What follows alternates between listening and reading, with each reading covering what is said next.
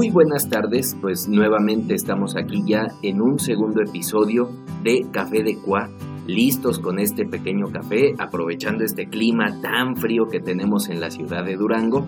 Y justamente vamos a dar inicio a este episodio número 21, que curiosamente, Marisela, lo vamos a estrenar el 21 de septiembre que es justamente el Día Mundial del Alzheimer y es por eso que hoy estamos platicando un poco contigo.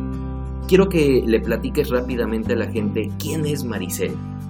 Muy, muy buenas tardes, Eric. Mi nombre es Marisela de Los Ángeles, soy originaria de la ciudad de Durango, Durango, de educadora de, de carrera, pero por cuestiones del destino tengo una incapacidad total y permanente que me permite hacerme cargo de mi papá y de, y de mi mamá.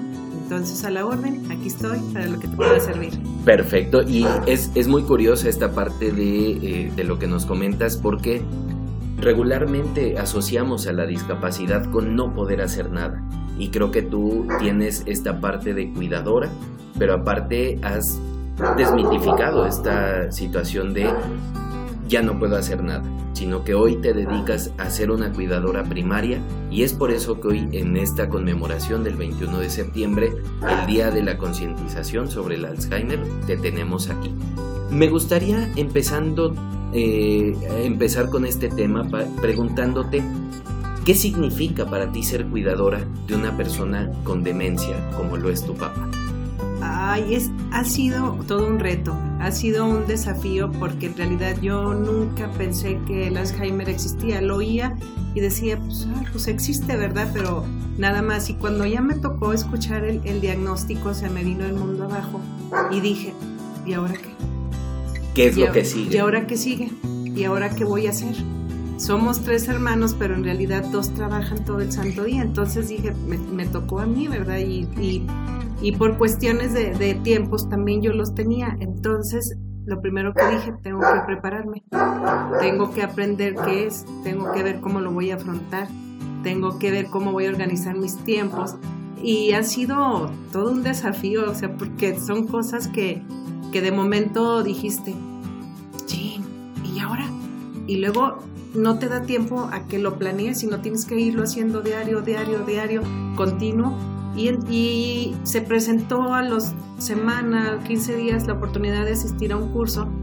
Nos fuimos al curso y, de ahí saqué algunas ideas. Pero ya después dije, bueno, no todos los casos son iguales. Mi papá no reacciona igual que las otras personas, entonces tengo que ir aprendiendo sobre la marcha. Y así ha sido, hasta el día de hoy. Así es, y yo me acuerdo perfectamente, nos conocimos hace casi año y medio, un poquito más de, año y medio, y justamente fue en un evento de salud para la gente grande, donde yo estaba eh, con la Asociación de Alzheimer. ¿Y cuánto tiempo tiene que detectaron a tu papá con una demencia? Porque aparte hay algo importante. Eh, Leobardo no tiene como tal una demencia de tipo Alzheimer, sino tiene una demencia de tipo mixta. Entonces, ¿desde cuándo fue el diagnóstico de tu papá? El, mi papá fue diagnosticado con Alzheimer el 19 de marzo de hace dos años. Y de ahí yo creo que él empezó con, con, síntomas que nosotros no notamos desde tiempo atrás y lo atribuíamos a que él tiene tres arterias postizas, está operado desde hace 15 años y el, el, cardiólogo explicaba que su irrigación al cerebro no era la misma, por lo tanto le causaba olvidos y él está repitiendo las cosas. Y ya después que, que se perdió dos, en dos ocasiones fue cuando ya nos llamó mucho la atención y lo llevamos con el neuro y ya los estudios determinaron que, que tenía Alzheimer y fui, buscamos otra segunda opinión y nos dijeron es mixta, es vascular y el Alzheimer. Pero curiosamente él no ha manejado la enfermedad tan rápido como las demás personas. Entonces, pues ahí, vamos, adaptándonos. Exacto, y afortunadamente con ustedes no ha tenido un deterioro tan progresivo como se esperaría. Y esto en parte es también por la funcionalidad que hoy se le está dando a Leobardo. Eh, a través de este tiempo, evidentemente empezaste con un diagnóstico de Alzheimer, luego te dijeron que era demencia mixta. Em, ¿Qué otros diagnósticos te han dado respecto a lo que tiene Leobardo? Porque me imagino que has de escuchar infinidad de comentarios.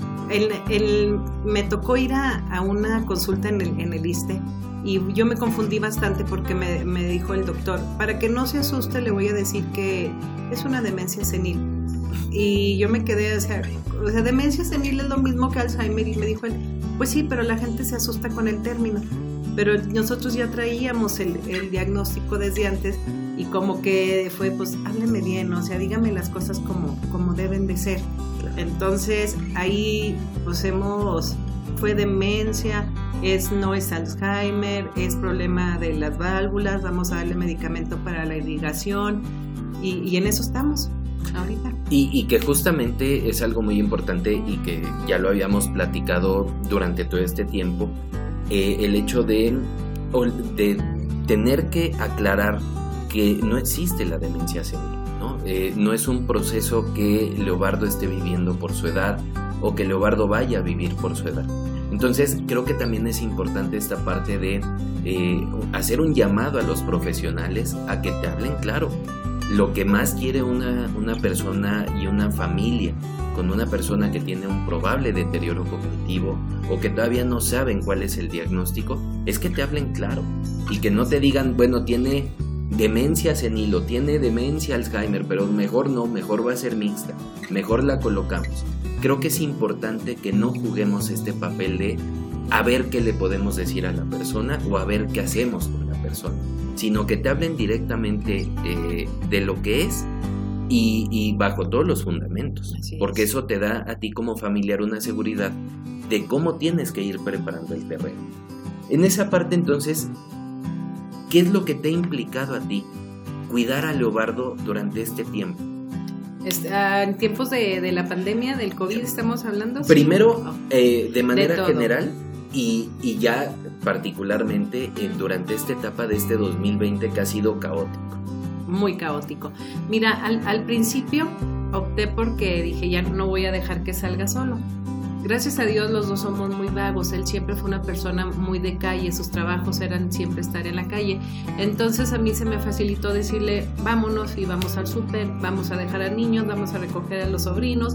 Y eso a él, a él le ayudaba, le ayudaba mucho porque tenía una actividad que le mantenía ocupado, no se ponía de mal humor casi casi podíamos decir que hacía lo que cuando él estaba, que podía conducir y todo, pues lo hacíamos. Y ahora su rutina diaria ya la teníamos muy bien establecida, era 7 de la mañana su baño.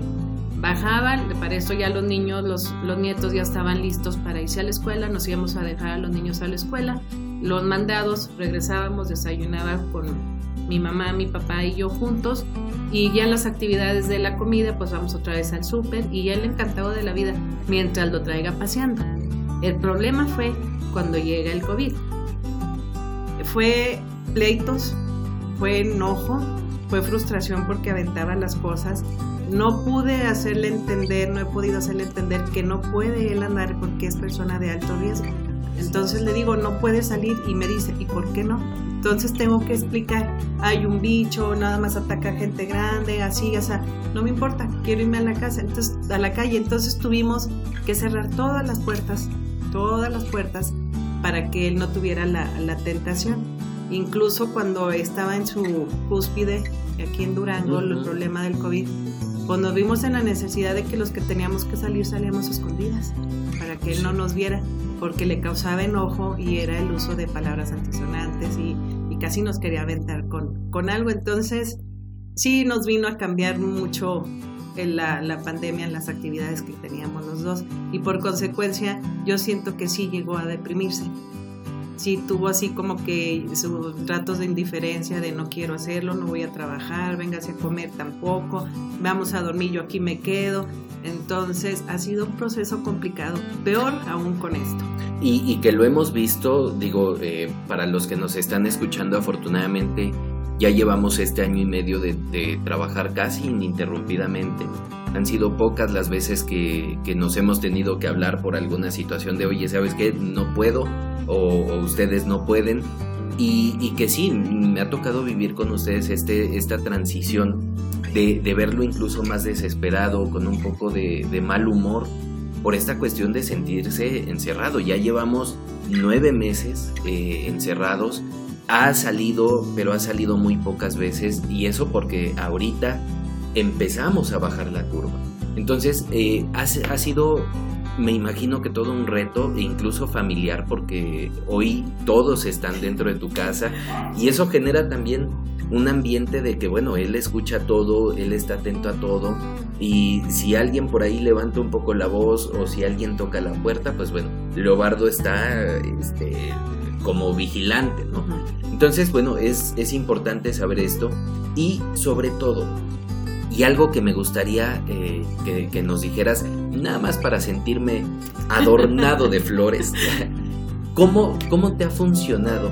Y esto es algo muy importante porque creo que la gente, principalmente en Durango, que no conoce la función del gerontólogo, ojalá con esto se puedan acercar no solo con un servidor, sino con todos los gerontólogos que estamos aquí.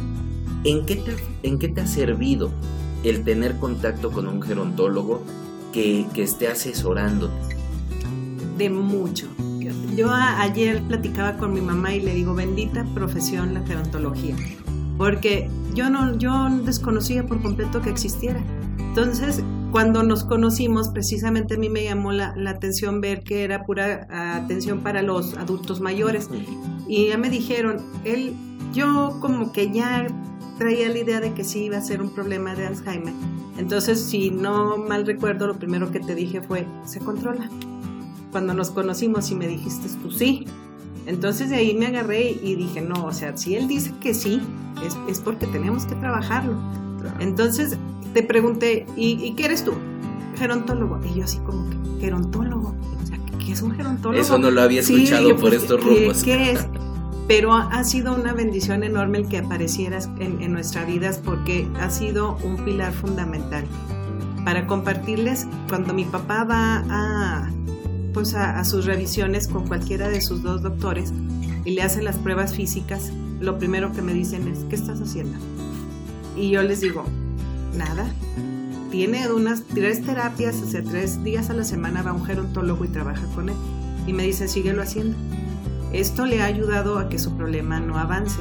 Y yo estoy completamente consciente de eso porque mi papá a estas alturas del partido, cuando se debería de, de privar y hacer ya muchas cosas, él escribe su nombre, él firma, él come por sí solo, él se baña, tiende su cama, atiende sus necesidades fisiológicas, se puede entablar una plática con él de, de cómo estaba mejor. Entonces, cuando a mí me dijeron, sigue haciéndolo, dije, no. Entonces yo de aquí me agarro. De aquí soy. De aquí soy. Y, y es un, y los veo trabajar a, a ti y a mi papá y lo veo cómo se concentra cuando se trata de, juegos y, el dominó y el hecho de tener que competir y pensar le ha ayudado bastante y es parte primordial el que él no esté peor como debería de estar y, yo infinitamente agradecida porque estás trabajando con nosotros. No, y al contrario, eh, creo que también es importante decir que no solo se trata del gerontólogo, ¿no? sino que se trata de toda una, una maquinaria eh, llamada familia, llamado núcleo social, donde ustedes también no han permitido que Leobardo eh, vaya para abajo, ¿no? Eh, se trata de ser conscientes, la familia, de ser conscientes de el proceso que le está llevando y de cómo puedes aportar. Desde los nietos, desde los hijos, desde los vecinos, los amigos, la propia familia que viene a visitar, tiene que ser consciente de esto y creo que es un trabajo que hasta ahorita podría calificar como que lo hemos hecho bien porque las pruebas tangibles ahí están con Leobardo. Hoy por hoy no todo es miel sobre hojuelas. También llegan momentos en los que se enoja, en los que le irritan las actividades, pero como tú y yo lo hemos dicho, creo que vamos por una ruta que es la correcta para lo que queremos lograr, que es mantenerlo activo y que es mantenerlo de una manera eh, tranquila y de una manera correcta. Tal vez habrá más, más profesionales que digan que puede ser de otra forma, que se pueden implementar mucho más terapias, pero bueno, el día de hoy nos toca hacer lo propio y ha sido de verdad un gusto. Finalmente, Marisela, para terminar, ya se nos está acabando el tiempo, pero me gustaría que le dieras un consejo a todos esos cuidadores que tal vez hoy sienten que le están pasando mal por el tema del COVID, por el tema de em, pensar que, que, no están haciendo lo suficiente por la persona que están cuidando. ¿Qué les dirías a esas personas? Que no se desanimen, en que nos aferremos al ser superior y pidamos paciencia porque necesitamos paciencias en cantidades industriales. Eh, eso y la paciencia y el amor que uno le tiene a, la persona, eso es lo que nos, que nos va a ayudar. Es, no es tarea fácil. Yo hay momentos en que quisiera salir corriendo y luego digo, no, o sea, no, no puedes salir. Agarras aire y vuelves a entrar. Tienes que agarrar fuerza de donde puedas para, para poder sobrellevarlo porque está complicado. Está muy, muy complicado, sobre todo cuando tienes que repartir también los tiempos entre los hijos, el esposo, la casa, y dices tú, ya se me vino, o sea, ya, ya no puedo. Sí, Ya no puedo. Cuando tiene sus, sus momentos en que no quiere acostarse, que no quiere dormir, que son pleitos seguros, es cuando digo, Dios mío, dame paciencia, dame paciencia, tengo que poder con esto porque si no, ¿qué voy a hacer? O sea, ¿qué va a hacer él? Lo voy a dejar que se vaya y no puedo. O sea, es, mi papá y lo adoro, y, tengo que hacer las cosas como él los hubiera hecho si a mí se me hubiera ofrecido. Entonces, pues prepararnos, eh, prepararnos de manera personal, prepararnos en cuestiones de cómo manejarlos a ellos y darnos nuestro espaciecito para agarrar aire una tardecita, un día si es posible y recargarnos, recargar las baterías para, para seguir con ellos. Así es, y más porque se viene, se vienen meses yo creo todavía complicados, aún no sabemos qué nos depara el 2021 eh, y, hay que estar preparados. Y sobre todo eh, buscar ese apoyo, esa ayuda en las asociaciones de Alzheimer que tengan dentro de los estados donde ustedes nos estén escuchando, en los profesionales, en los gerontólogos, pueden buscar en Facebook gerontólogo y te aseguro que te van a salir muchas personas que están dispuestas, así como yo y como Lili, eh, a poder disponer de, nuestro tiempo para poder ayudar.